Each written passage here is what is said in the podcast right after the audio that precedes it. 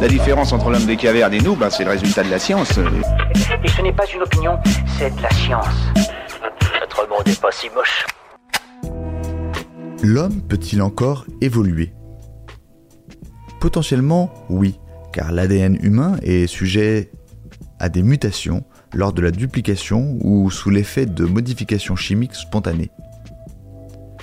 Mais mutation ne veut pas forcément dire évolution du phénotype, c'est-à-dire d'un caractère observable, anatomique, physiologique. Pour que cela arrive, il faut la conjonction de divers paramètres. La mutation doit ainsi se maintenir au fil des générations et ne pas être néfaste pour les autres cellules. Si la variabilité au sein de notre espèce existe, elle n'est pas suffisante pour qu'une nouvelle branche humaine apparaisse.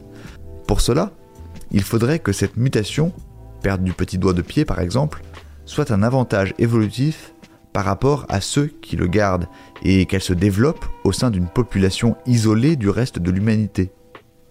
Un fait qui ne s'est pas produit depuis que notre espèce existe. Ainsi, notre formule dentaire, 32 dents, que nous partageons avec les primates, n'a pas changé depuis 4 millions d'années.